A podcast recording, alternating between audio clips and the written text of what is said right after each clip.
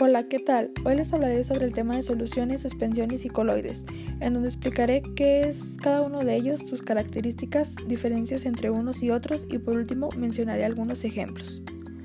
Voy a comenzar por soluciones. ¿Qué es una solución química? Es una mezcla homogénea de una o más sustancias disueltas en otra sustancia con mayor porción. En general, toda solución química se, caracteriza por soluto y solvente. No pueden separarse por métodos físicos como decantación, filtración o tamizado, ya que sus partículas han construido nuevos enlaces químicos. Algunos ejemplos de soluciones químicas son el champú, el alcohol, el aire y el refresco.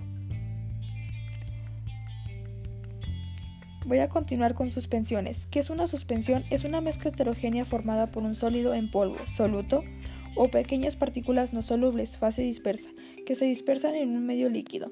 Se, se, caracteriza porque las partículas dispersas en ellas se sedimentan fácilmente, también porque sus partículas tienen un número mayor que los coloides.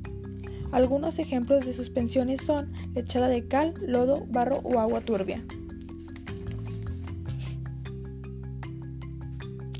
Continúo con coloides. Un coloide es una sustancia que al encontrarse en un líquido se dispersa poco a poco. Se caracteriza por las partículas dispersas en ella se sedimentan fácilmente. También tiende a agregar o formar coágulos. Algunos claros ejemplos de coloides son la niebla, el aerosol y por último la espuma de la cerveza. Como por último punto voy a mencionar las diferencias entre uno y otro. Comenzaré con las diferencias entre solución y coloide. Una solución es una mezcla homogénea de dos o más sustancias, mientras un coloide es un cuerpo disgregado en un líquido que aparece disuelto por la extremada pequeñez de sus partículas. Después están las diferencias entre suspensión y solución. Una suspensión es una mezcla heterogénea que contiene partículas grandes que asientan por gravedad. Por lo tanto, una solución, como ya lo había mencionado anteriormente, es una mezcla homogénea de dos o más sustancias.